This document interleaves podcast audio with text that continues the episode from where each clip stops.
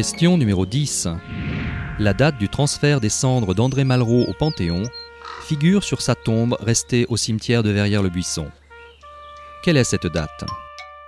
21 novembre 1996, 22 novembre 1996 ou 23 novembre 1996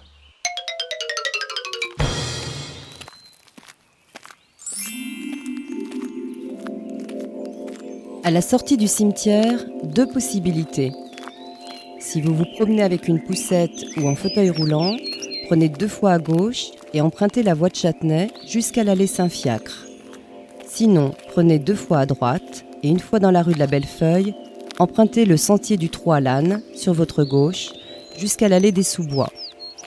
Arrivé dans cette allée, prenez à droite jusqu'à l'allée des Renards.